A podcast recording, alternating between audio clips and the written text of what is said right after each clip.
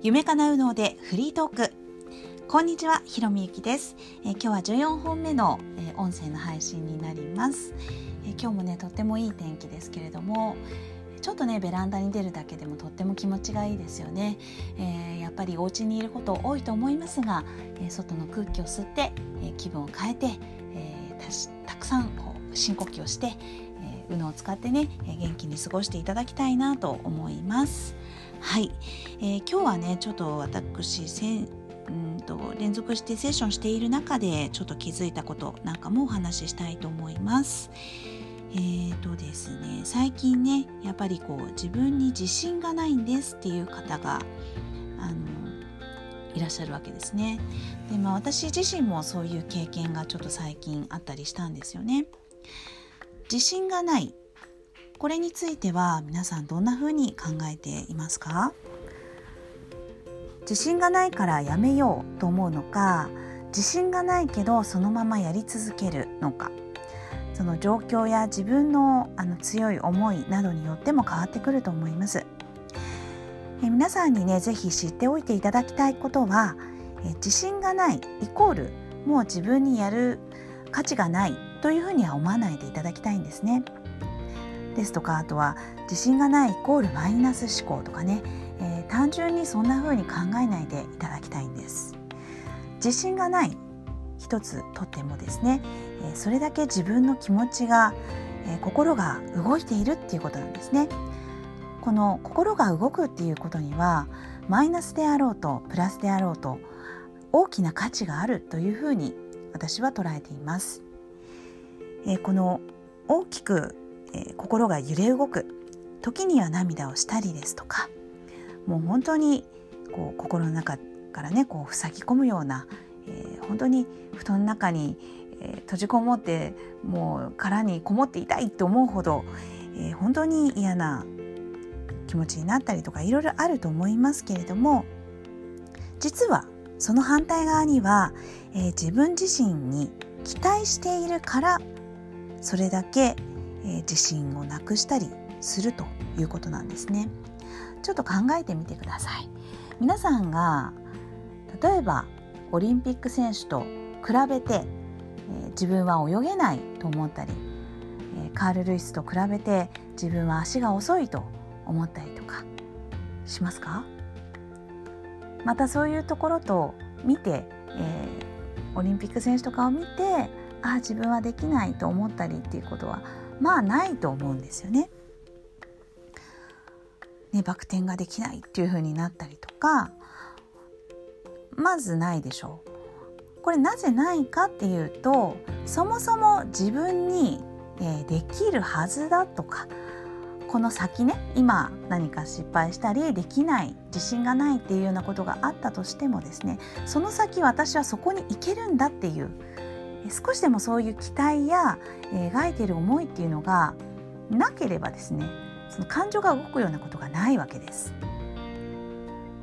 例えば何かの本番ピアノの本番で、えー、失敗してしまったああ落ち込んでいるですとか、まあ、テストでお子さんが何か落ち込んでいるとかまたは皆さんが何かのテストを受けた時に、え、できなかったとか何かこう思うようにいかなかったとまあ、そういうところで、えー、落ち込んでいるっていうようなことがもしあったら、えー、仕事で何かプレゼンなどで、え、ミスをしたっていうことにきあのすごく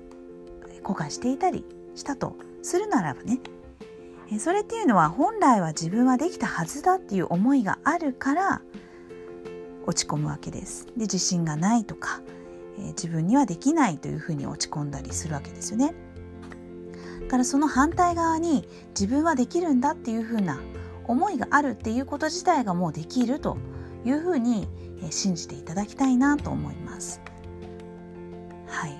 えー、自分はできないってマイマイナス思考だなと思って、えー、プラスに思えるようにというふうに頑張るというよりはですねもうそのまま、えー、落ち込んでいる自分っていうのがある時点で、えー、本当に自分の深層心理ですよね、えー、奥深くでは、えー、できるという自信があるんだというふうにもう捉えてしまって、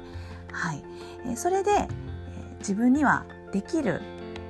本当にこう種というかね、えー、奥そこにはこの、うん、ものがあるんだっていうふうに確信を持ってよし前に進むぞっていうふうな形で進んでいただきたいなと思います。まあいろいろあのお子さんをね見たりですとか自分自身に置き換えたりとか皆さんそれぞれの状況で違うと思いますがお子さんがもし落ち込んでいたらばそういうようなお話もしてあげてください。えご自身で何かえどうしようかなっていうふうに勇気が出ないなっていうふうに思っていたらば是非今みたいなこともちょっと思い出してみてください。とにかくやり続けるということがえ成功の近道になります。はい、えー、皆さんにとってね、えー、今そのような状況がないっていう方にはねちょっとあの分かりづらいお話だったかもしれませんがあの絶対ねそういうことを、えー、いつか来ると思います皆さんのように前向きに、えー、進んでいらっしゃる方はね必ずそういう日が来ると思いますので、えー、今日の話っていうのをちょっと思い出していただけたらとても嬉しいです。はい、え、新しいことを始めるといえばですね、え、私は今度4月の27日に、えー、宇野京ライブということ宇野教のレッスンライブということで、えー、やっていきたい Facebook でライブを行いたいと思っています。これも初めてなのでね、えー、どういう形になるかっていうのはとても不安ではありますがまず第一歩をやっていきたいなと思っていますのでぜひ応援よろしくお願いいたします、えー、親子で参加できる時間になっていますのでよろしくお願いいたします。そして、えー、4月の28日、えー、こちらはですね私の、えーと、夢かな右脳教育親力アップコースの方でやっています、えー、育農クラブですね。お母さんの感性を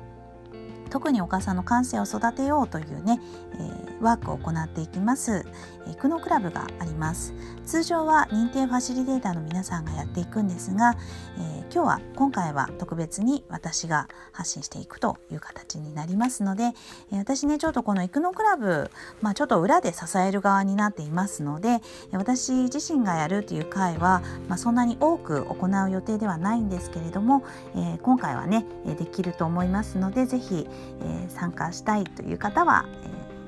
やってみてください。あと4月の30日、こちらは、21時半から、え Zoom で親だけの育農クラブになります。4月の28日朝の10時半は親子で参加の育農クラブ。4月30日は21時半から親だけの育農クラブになります。ます。こちら Zoom で行いまして参加費1500円という形になっています。詳しくお申し込みの方は LINE で行いたいと思いますのでぜひ LINE 登録をよろしくお願いいたします。また記事でご覧いただきたいという方はブログでも書いてありますのでご参考になってなあの参考にしてみてください。そして5月の1日は、えーと、ママカフェということで、えー、北かるりこちゃん、えー、算数嫌いのお子様ねのあのお任せの、えー、家庭教師をされていらっしゃいます北かるりこちゃんと、えー、私、えー、ひろみゆき宇野教育の専門家ひろみゆきで行いますママカフェを行います、えー、こちらもですね、えー、本当に小学生のお子さんお持ちの方にはとってもいい機会かなと思います。えー、お子様のね、えー、何かあの、まあ、このコロナの影響を受けての、まあ、過ごし方とか、まあね、なかなか自分で、えー、勉強っていうものに取り組んでくれないとかまたもっと良くするためにどんな環境がいいのかとか皆さんねあのお母さんの中で、えー、悩まれている方いっぱいいらっしゃると思うんですよね。まあ、そんなところもあのこの回ではい、あの悩みを持ち込ん 持ち持ち込むっていうと変ですねあの打ち明けていただけたらあのすごくすっきりするかなと思いますのでよろしくお願いいたします。まあ、ひとまずねすべて LINE であの申し込みという形とっていますので LINE に、えー、これ参加してみたいですっていうふうに、あのー、投げかけていただければあの個人メッセージで詳しい内容をお伝えしますのでお待ちしております。はい、えー、またねその後の、あの予定の方もあのどんどんあの決めていきたいなと思っていますので、え皆さんと直接あのつながれる日を楽しみにしています。はい、今日も最後まで聞いていただきまして本当にありがとうございました。